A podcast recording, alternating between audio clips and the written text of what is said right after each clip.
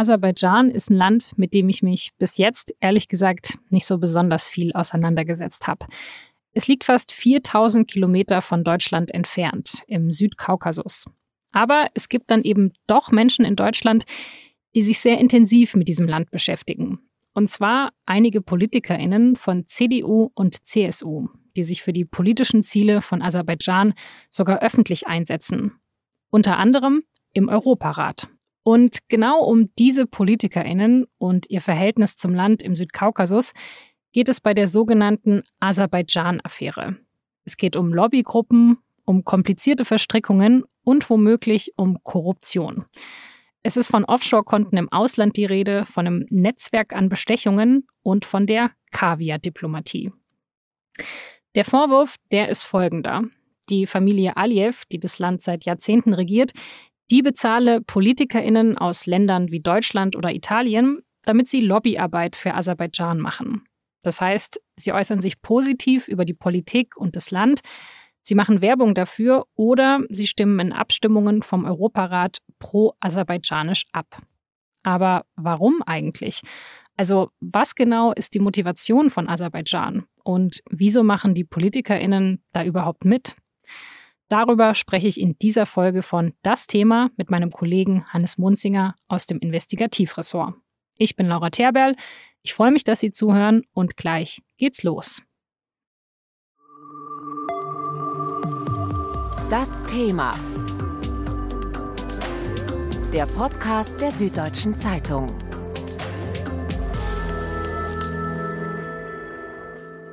Hannes, wir wollen ja heute über Aserbaidschan und die Aserbaidschan-Affäre sprechen.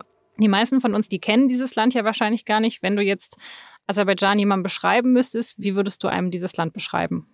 Also Aserbaidschan ist ähm, eine ehemalige Sowjetrepublik am Kaspischen Meer ähm, zwischen Russland und Iran, ähm, hat 10 Millionen Einwohner, ist geprägt von einer Wirtschaft, die auf Öl und Erdgas vor allem baut und hat in den vergangenen äh, drei Jahrzehnten äh, eben seit dem Zusammenbruch der Sowjetunion einen, einen wahnsinnigen Boom erlebt, der aber eben bei wenigen nur ankommt.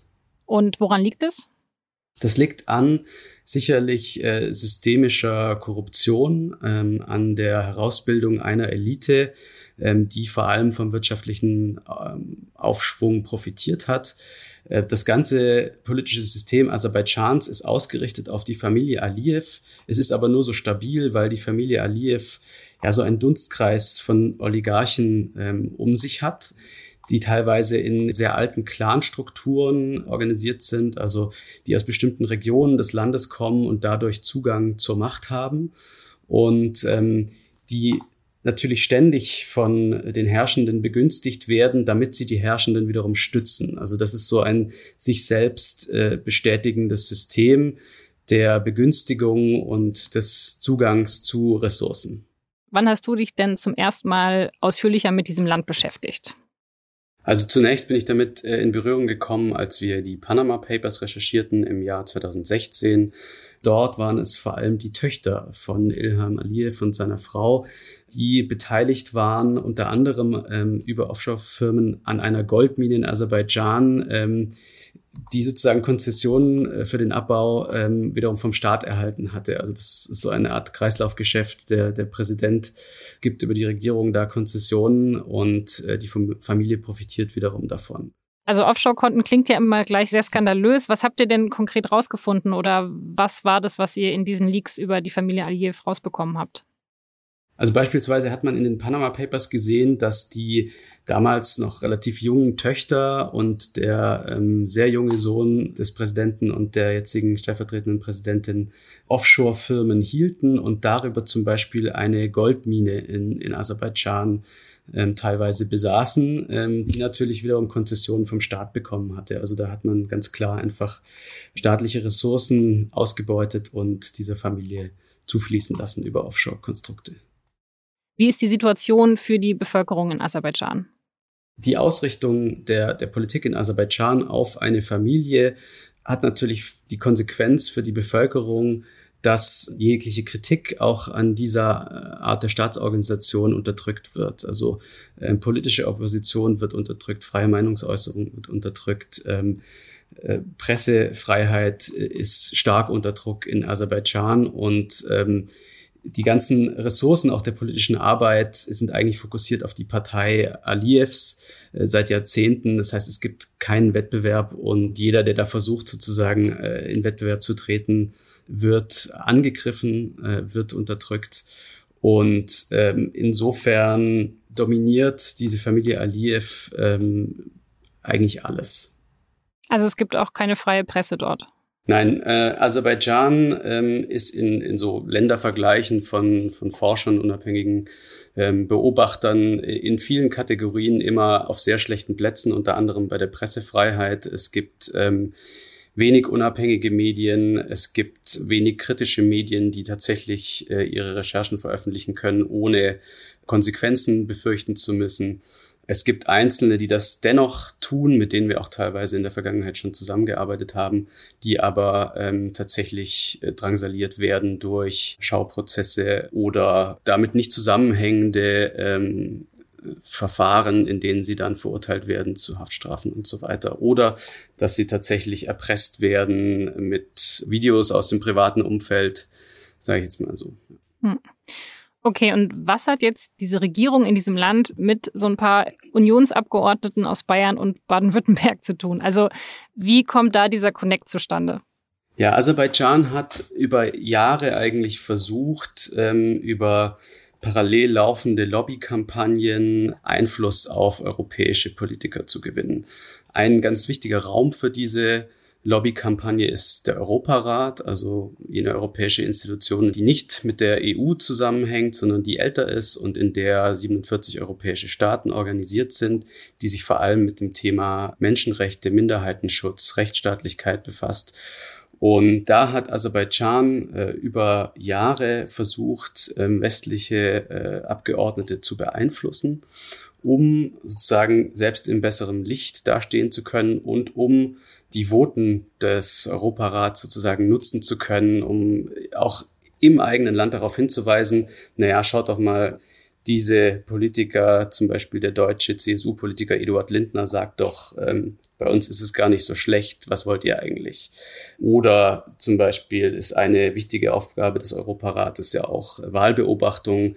Auch hier wurden sozusagen äh, immer wieder Wahlbeobachtungsmissionen beeinflusst, so dass man sagen konnte, naja, dieser deutsche, französische, belgische Politiker hat doch gesagt, die Wahl war eigentlich frei, auch wenn unabhängige Beobachter zum Schluss kamen, ähm, dass das eben nicht so war. Aber warum brauchten die das? Also ich meine, es gibt ja genügend autokratische Staaten auf der Welt, denen ist es doch eigentlich so ein bisschen egal, wenn die mal schlechte PR bekommen. Also mit welchem Motiv haben die gesagt, okay, wir müssen jetzt mal unser Image aufpolieren und dafür nutzen wir jetzt diesen Europarat? Also man sieht es tatsächlich in zum Beispiel Pressekonferenzen des Staatspräsidenten Ilham Aliyev, wenn er auf Menschenrechtsverletzungen hingewiesen wird, dann hat er in der Vergangenheit immer wieder Aussagen westlicher Politiker verwendet und Aussagen, die auch im Europarat ähm, getroffen wurden und hat gesagt, na ja, ähm, es kann ja nicht so schlimm sein, äh, wenn selbst ein deutscher Politiker ähm, diese Dinge für nicht so schlimm hält oder die Wahl für ähm, fair und, und gerecht äh, hält. Das ist tatsächlich einfach ein, ein politisches Mittel, das innenpolitisch hilft. Andererseits ähm, hat Aserbaidschan natürlich ein großes Interesse, mit anderen Staaten wirtschaftlich im Austausch zu bleiben. Also Aserbaidschan hat riesige Ölreserven, Erdgasreserven, muss diese aber natürlich verkaufen und braucht auch die Technologie aus dem Ausland. Deshalb äh, ist es wichtig, dass zum Beispiel trotz dieser Menschenrechtsverletzungen keine internationalen Sanktionen irgendwie diskutiert werden. Und deswegen ist es gut, wenn man internationale Verbündete hat.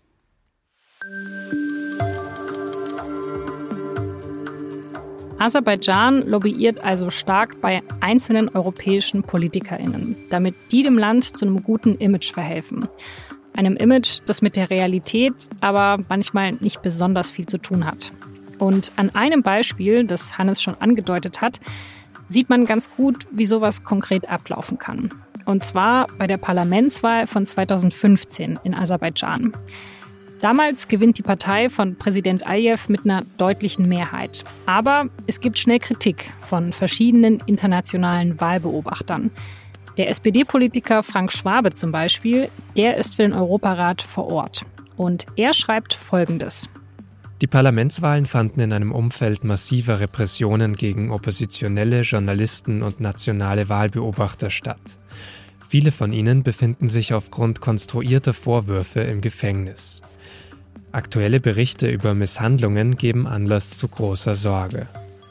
Neben Schwabe sind damals aber noch 27 andere WahlbeobachterInnen des Europarats vor Ort. Und 16 von ihnen, also die große Mehrheit, die kommen in dem gleichen Jahr zu einem ganz anderen Ergebnis. Weil sie sagen, klar, da gab es Unzulänglichkeiten, aber trotzdem durch die Wahl sei ein weiterer wichtiger Schritt nach vorn hin zu freien, fairen und demokratischen Wahlen gemacht worden.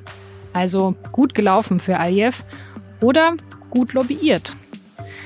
Und das ist auch bei anderen konkreten Abstimmungen so passiert. Immer wieder treten dabei auch deutsche PolitikerInnen sehr positiv für Aliyev auf. Die CDU-Politikerin Karin Strenz zum Beispiel, die hat im Europarat gegen die Freilassung von politischen Gefangenen in Aserbaidschan gestimmt. Im Zentrum von diesem Netzwerk fällt aber vor allem ein Politiker auf. Eduard Lindner.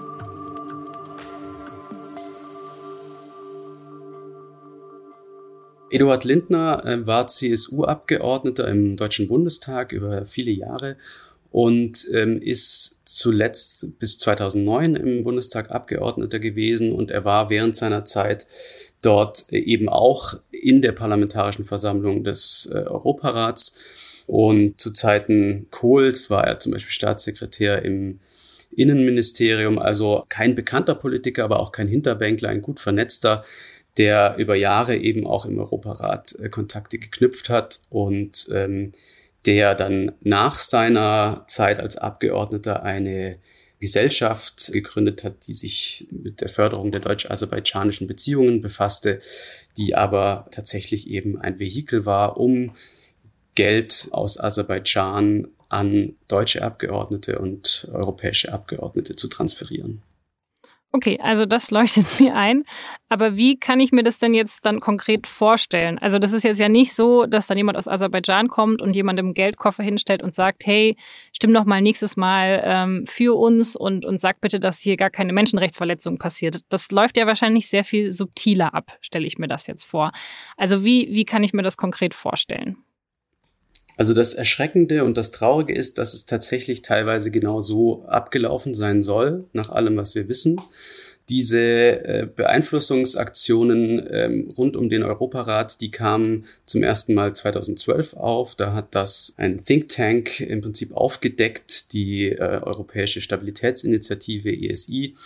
Und da ging es zunächst erstmal um teure Geschenke, um äh, zum Beispiel Kaviar, Döschen, die natürlich mehrere hundert Euro oder sogar mehr Wert haben, um teure Uhren, um Schmuck, den man zum Beispiel bei Reisen nach Aserbaidschan, die Abgeordnete äh, unternommen hatten, bekommen hat. Und es wurde dort und auch, auch uns so berichtet, dass das sozusagen der Einstieg ist. Also man schaut, wer ist denn empfänglich für Geschenke und dann versucht man mit äh, Geld, einerseits Bargeld, andererseits mit Konstruktionen über wiederum Offshore-Gesellschaften. Also ich kriege erstmal vielleicht so eine Dose Kaviar und wenn ich mich über die dann freue und offen bin, dann kommen dann teurere Geschenke. Genau, also nach allem, was man weiß, ist das zum Beispiel auch von aserbaidschanischen Abgeordneten im Europarat weitergegeben und organisiert worden. Der Europarat hat eine parlamentarische Versammlung, in der Abgeordnete aus den Mitgliedstaaten zusammenkommen, viermal im Jahr. Und äh, am Rande dieser Versammlungen hat man dann eben Zeit, sich zu unterhalten. Und da sind wohl dann eben aserbaidschanische Abgeordnete auf andere zugegangen und haben das so ein bisschen ausgelotet.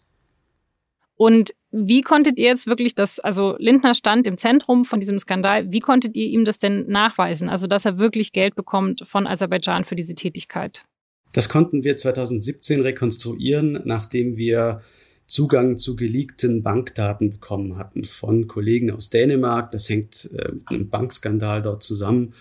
Und ähm, da haben wir einfach ganz konkret ähm, Zahlungen gesehen und Zahlungen, die bei der Gesellschaft von Eduard Lindner, ähm, die er gegründet hatte, nachdem er Abgeordneter war, ankamen. Und das konnte man dann auch zeitlich in Kontext setzen. Also er hat dann eine Wahlbeobachtung gemacht und Wochen später kamen dann eben die, die Zehntausende auf seinem Konto an, nachdem er sich wohlwollend geäußert hatte. Und äh, dann sind wir natürlich auch mit ihm ins Gespräch gegangen und ähm, da kamen dann weitere Details zutage und so kamen wir dann auch auf Karin Strenz. Also hat er dann auch Verbindungen zu anderen Abgeordneten hergestellt? Genau, das äh, wissen wir auch aus den Ermittlungen gegen ihn und gegen zwei weitere Bundestagsabgeordnete, nämlich Axel Fischer, auch CDU, und Karin Strenz, auch CDU, die vor kurzem allerdings verstorben ist. Und die Ermittler sind unter anderem darauf gestoßen, dass Lindner so eine Rolle hatte, dass er da eben Geld äh, verteilt hat und das so ein bisschen organisiert hat, dass ähm, auch bei Axel Fischer und Karin Strenz äh, Gelder aus Aserbaidschan ankommen. Und was haben dann diese Politiker und was hat Eduard Lindner dann dafür gemacht, dass er dieses Geld bekommen hat? Der Europarat befasst sich eben mit, mit Menschenrechtsthemen und Themen der Rechtsstaatlichkeit. Und da gab es zum Beispiel einen Bericht über politische Gefangene in Aserbaidschan, der keine Mehrheit gefunden hat und von dem man heute weiß, dass er keine Mehrheit bekommen hat, weil eben aserbaidschanische Abgeordnete ähm, andere Abgeordnete dazu gebracht haben, eben dagegen zu stimmen. Aber warum haben denn die Politiker das mitgemacht? Also ich meine, da steht doch echt viel auf dem Spiel. Also Wieso haben deutsche Unionspolitiker dann gesagt, ja klar, mach mal mit, das ist völlig fein für uns? Also das ist tatsächlich sehr schwer zu beantworten, weil die Gelder, die geflossen sind, auch äh, nicht immer so hoch waren. Wir wissen da noch nicht alles, aber wir wissen, dass es teilweise wirklich um kleine fünfstellige Summen gegangen sein soll. In anderen Fällen, beispielsweise bei Karin Strenz, heißt es, dass sie 10.000 Euro monatlich erhalten sollte, was sich natürlich mit einer persönlichen Gier dann äh, zu erklären ist. Aber andererseits äh, stellen sich einige auch, auch sehr naiv dar. Also Eduard Lindner sagt bis heute, äh, wenn man ihn mit diesen Vorwürfen konfrontiert, ähm, das sei alles eine legitime Lobbyarbeit äh, gewesen und ähm, hat da offenbar einfach ein, auch ein fehlendes äh, Unrechtsempfinden. Und wieso war das denn jetzt eigentlich, also da war ja wirklich in diesem Netzwerk das Zentrum dieser Europarat. Also wieso gerade diese Institution? Weil die dafür so anfällig war oder weil es sonst keine andere Möglichkeit gab? Also wieso hat sich das so auf diesen Europarat konzentriert? Ich glaube, das hängt schlicht damit zusammen, dass Aserbaidschan eben Mitglied im Europarat ist, wie auch Russland oder die Türkei, Länder, in denen immer wieder Menschenrechtsthemen äh, eine Rolle spielen. Und das ist eben einfach die Institution, zu der dieses Land Zugang hatte und in der dieses Land Kontakte knüpfen konnte. Hm. Und es ist ja auch was, was man, also der Europarat, den kennen ja viele Leute auch nicht. Und dann ist es ja vielleicht auch, also diese Politiker, die jetzt da drin waren, die Deutschen, die kennt ja auch nicht jeder. Also hat man da vielleicht die Möglichkeit, halt wirklich relativ äh, hochrangige Kontakte zu knüpfen, aber ohne dass es so schnell auffällt? Das spielt sicherlich eine Rolle. Also der Europarat wird ja auch konstant verwechselt äh, mit Institutionen der Europäischen Union. Und viele in Aserbaidschan wussten natürlich auch nicht, wie wichtig oder eben unwichtig ein Eduard Lindner ist. Eine Kollegin von uns, Khadija Ismailova, sagte, dass Eduard Lindner sehr bekannt ist, beispielsweise in Aserbaidschan, weil er eben immer wieder auch als Kronzeuge herangezogen wurde, um die möglicherweise gefälschten Wahlen dann zu rechtfertigen oder ähm, ja, Dinge runterzuspielen, die innenpolitisch ähm, Protest gegen die Regierung hervorgerufen hätten. Wir haben ja viel über den Europarat gesprochen, aber das war ja nicht das Einzige, was jetzt Aserbaidschan gemacht hat. Sie haben auch noch auf anderen Wegen Lobbyarbeit betrieben. Kannst du das kurz erklären? Ja, eine zweite Schiene der Lobbyarbeit Aserbaidschans lief zum Beispiel über die Organisation der European Azerbaijan Society, äh, kurz TEAS, die eigentlich ähm, privatwirtschaftlich als Unternehmen organisiert war und in unterschiedlichen europäischen Hauptstädten so im politischen Umfeld Veranstaltungen organisiert hat, Kunstausstellungen ähm, und ja, Vereine auch gefördert hat finanziell, die sich mit Aserbaidschan befassen. Und wir konnten nun herausfinden, dass ähm, diese Organisation TEAS auch den Honorarkonsul Aserbaidschans in Deutschland finanziert hat oder den Betrieb des Honorarkonsulats von dem man ja eigentlich ausgehen würde, dass es staatlich ist. Okay, und wer, wer ist es und wie steht der in Bezug zu dieser Lobbyorganisation?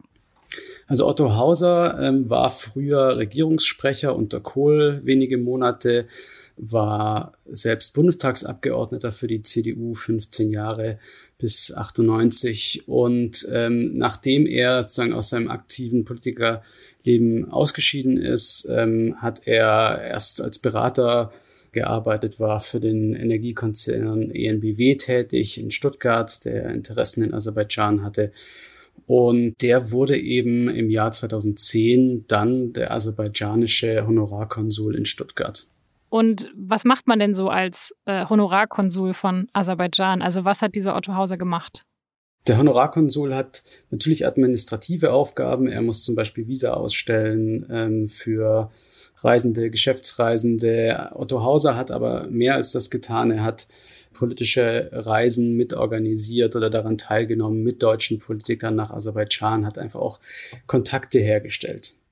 Okay, aber das ist ja vielleicht gar nicht mal so verwerflich oder, oder wo würdest du jetzt sagen, da ist eine Grenze überschritten?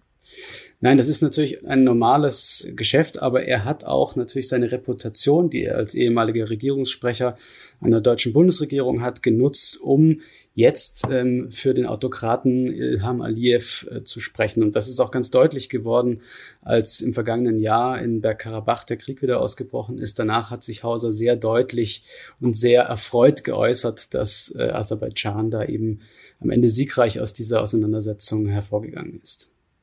Also woran machst du das fest? Also klar, das war die Strategie von Aserbaidschan, aber gibt es denn Beispiele, an denen wir wirklich sehen können, okay, da hat jetzt Aserbaidschan in diesem Krieg davon profitiert, dass sie eben dieses Lobbynetzwerk hatten? Man sieht es natürlich einerseits an Personen wie Otto Hauser, der nach diesem Krieg, äh, in dem mindestens 4600 äh, Menschen auch gestorben sind, ja, sagte, was das für ein, ein toller Erfolg sozusagen für Aserbaidschan eben gewesen ist. Also die Rechtfertigung im Nachhinein so einer kriegerischen Handlung, ähm, das ist natürlich hilfreich, wenn man solche Leute im Ausland hat. Andererseits muss man auch schauen, wie die Lage vor diesem Konflikt war, wer hatte ein Interesse an diesem Konflikt und wer nicht. Und deswegen war sozusagen das Aufrechterhalten des Bewusstseins für diesen Konflikt sicherlich vor allem im Sinne Aserbaidschans.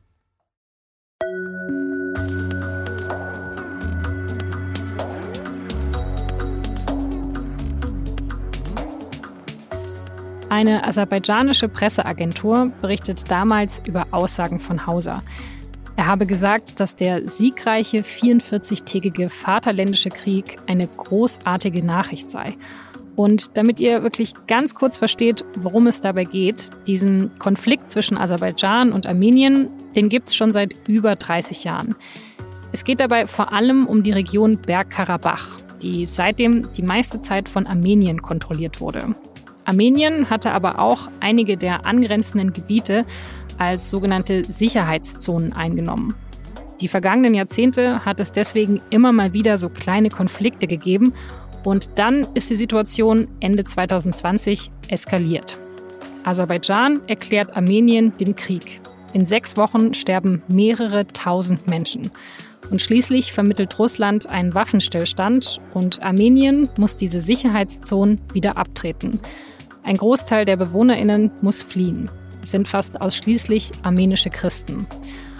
Und Otto Hauser, der spricht in dem Zusammenhang eben von einer großartigen Nachricht für Aserbaidschan. Und auch Eduard Lindner hatte sich gegen diese Annexion der Region Bergkarabach durch Armenien eingesetzt. Mit seiner Gesellschaft zur Förderung der deutsch-aserbaidschanischen Beziehungen. Und wir wollen hier jetzt wirklich keine der beiden Positionen einnehmen, aber diese Ereignisse, die zeigen einfach nochmal ziemlich deutlich, wie wichtig es Aserbaidschan offenbar auch hier war, dass man die internationale Unterstützung für die eigene Position bekommt. Das sind ja erstmal zwei verschiedene Sachen, also die Lobbyarbeit von Aserbaidschan und eben diese kriegerische Auseinandersetzung. Aber du würdest sagen, da gibt es schon einen sehr starken Connect. Meiner Meinung nach schon, ja die ganze Beeinflussungskampagne Aserbaidschans ähm, hat eigentlich immer diesen Konflikt um Bergkarabach in den Köpfen der sozusagen Beeinflussten gehalten. Also der Bergkarabach-Konflikt stand im Zentrum der äh, Beeinflussungsaktivitäten Aserbaidschans, immer wieder darauf hinzuweisen, dass da ja ein Frozen Konflikt immer noch nicht gelöst ist.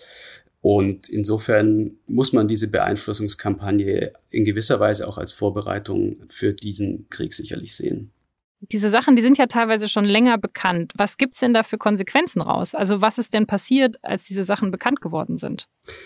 Also es gibt im Europarat ähm, die Konsequenz, dass diese Vorgänge mit einer Untersuchungskommission irgendwie aufgearbeitet wurden. Es gibt ähm, sozusagen Forderungen, wie man das institutionell verhindern kann, dass Abgeordnete beeinflusst, bestochen werden.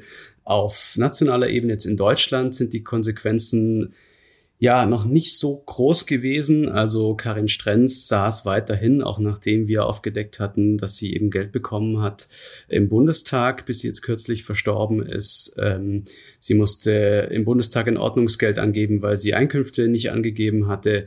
Aber die eigentliche ähm, größere Konsequenz war natürlich, dass jetzt äh, ein Ermittlungsverfahren eingeleitet wurde und, und das auch juristisch aufgearbeitet wird. Ähm, natürlich gilt auch hier irgendwie die Unschuldsvermutung, aber es ist schon auffällig, dass die Beteiligten vor allem versucht haben, das Ganze auszusitzen.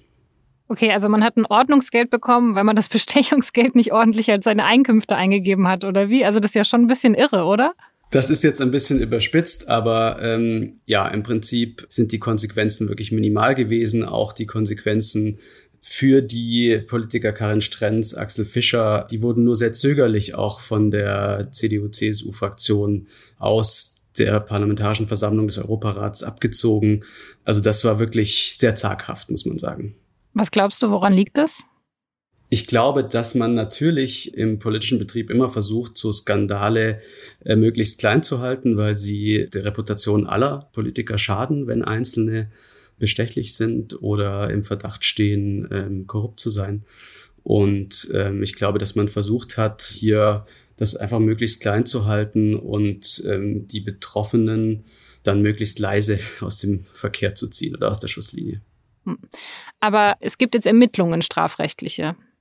Das ist korrekt. Das muss man auch dazu sagen. Gab sehr spät erst Ermittlungen. Also wir haben 2017 erstmals Zahlungen an Eduard Lindner nachgewiesen und belegt und darüber berichtet. Und die Generalstaatsanwaltschaft Frankfurt hat aber erst Anfang 2020 äh, begonnen zu ermitteln, nachdem sie nochmal Material bekommen haben von einem Whistleblower, das im Prinzip das Gleiche zeigte, wie wir schon Jahre vorher berichtet hatten.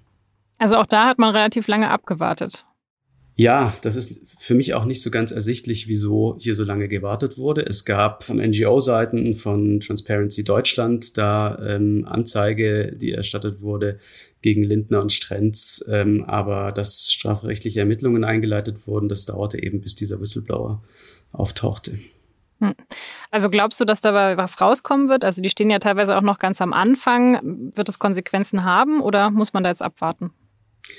Diese Ermittlungen haben jetzt schon Konsequenzen, weil eben dadurch äh, bekannt wurde, dass ein weiterer Abgeordneter involviert ist, äh, ebenfalls aus der CDU, ebenfalls aus Baden-Württemberg, Axel Fischer. Das ist tatsächlich ein Ergebnis dieser Ermittlungen. Ähm, das ist bisher sozusagen ein Verdacht, der ausreichte, um seine Immunität aufzuheben, seine Büros zu durchsuchen, aber ähm, ob tatsächlich ihm dann was nachgewiesen werden kann, ist äh, momentan wohl noch nicht so ganz klar. Das sind also die Konsequenzen in Deutschland, also die gerade noch ein bisschen mau ausfallen, ehrlich gesagt. Ähm, wie ist das denn für Aserbaidschan selber? Also ich meine, eigentlich war das Ziel von diesen ganzen Aktionen ja, dass das Image von Aserbaidschan besser wird. Und das hat ja eigentlich dadurch, dass es jetzt diese Ermittlungen gibt, hat sich ja vielleicht eher verschlechtert. Also ist dieser ganze Plan von Aserbaidschan jetzt nicht irgendwie so ein bisschen nach hinten losgegangen? Dazu gibt es unterschiedliche Einschätzungen. Wenn man objektiv das betrachtet, könnte man sagen, das ist alles nach hinten losgegangen. Es gibt Ermittlungen, es gibt ähm, Korruptionsvorwürfe. Aserbaidschan steht im Ruf, ähm, Politiker beeinflussen zu wollen und äh, mit Geld um sich zu werfen. Insofern ja, das ist sicherlich äh, aus deren Sicht nicht optimal gelaufen und man sieht auch, dass sie das nicht weiter betrieben haben, zum Beispiel mit Lindner, den hat man dann mutmaßlich 2016 fallen gelassen. Äh, da floss dann kein Geld mehr über ihn. Ähm, der war verbrannt tatsächlich. Ähm, und auch im Falle von Otto Hauser ist es sicherlich so, dass er inzwischen mehr äh, schlechte Presse als gute für dieses Land bedeutet. Aber für die innenpolitische Beeinflussung äh, hat das natürlich sehr gut funktioniert, weil man nach wie vor natürlich die Statements zu den mutmaßlich gefälschten Wahlen irgendwie nutzen kann, um vor dem eigenen Volk sich äh, positiv darzustellen. Und äh, was man auch nicht außer Acht lassen darf, ist, dass Aserbaidschan natürlich mit der Europäischen Union einen Abnehmer von Erdgas hat. Also seit 2020 fließt über eine Pipeline nach Italien direkt Erdgas aus Aserbaidschan. Und über all die Jahre, in denen sozusagen auch diese Projekte eingefädelt wurden, ähm, gab es eben immer Politiker in Europa, die an der Seite Aserbaidschans standen. Okay, also das würde ja bedeuten, also deren Plan ist eigentlich perfekt aufgegangen. Ja, und dort, wo er nicht aufgegangen ist, dort sitzt man eben die negative Presse aus. Hm. Und jetzt, also merkst du, dass sich so die Strategie von Aserbaidschan dann jetzt so ein bisschen verschoben hat? Also, dass sie merken, okay, so können wir es nicht mehr machen. Der Europarat ist jetzt vielleicht so ein bisschen, die Tür ist zu.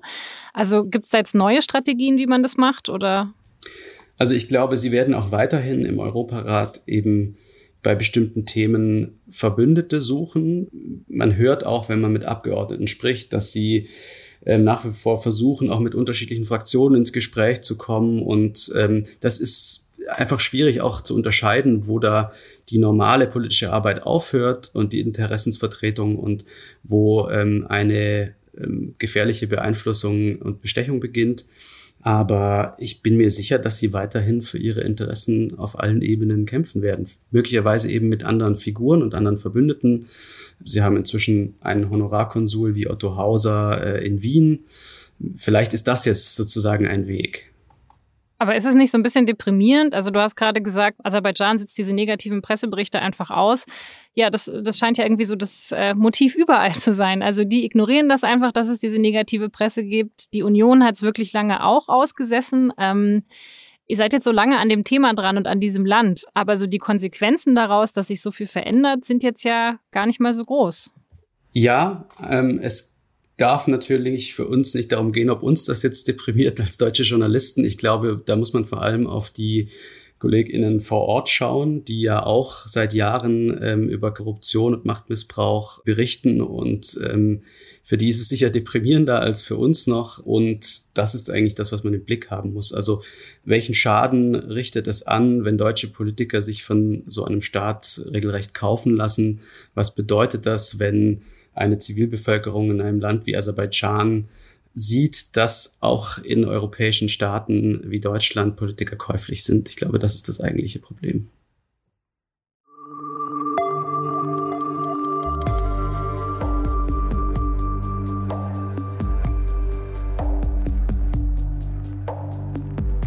Das war das Thema für diese Woche mit Hannes Munzinger aus dem Investigativteam der SZ. Und ich verlinke Ihnen noch Texte von ihm und den KollegInnen zum Nach- und Weiterlesen in den Show Notes. Ich wünsche Ihnen eine schöne Woche und hoffe, dass wir uns am Mittwoch in zwei Wochen wieder hören. Dieser Podcast wird produziert von Antonia Franz, Vincent Vitus Leitgeb, Julia Ongert und mir, Laura Terberl. An dieser Folge hat außerdem Julia Stanton mitgearbeitet. Unser Podcast, der erscheint alle zwei Wochen am Mittwochabend. Alle weiteren SZ-Audioformate finden Sie unter sz.de-podcast. Wenn Sie Anregungen, Ideen oder Kritik für uns haben, dann schreiben Sie uns doch eine Mail an podcast.sz.de. Und damit sage ich Danke fürs Zuhören und bis zum nächsten Mal.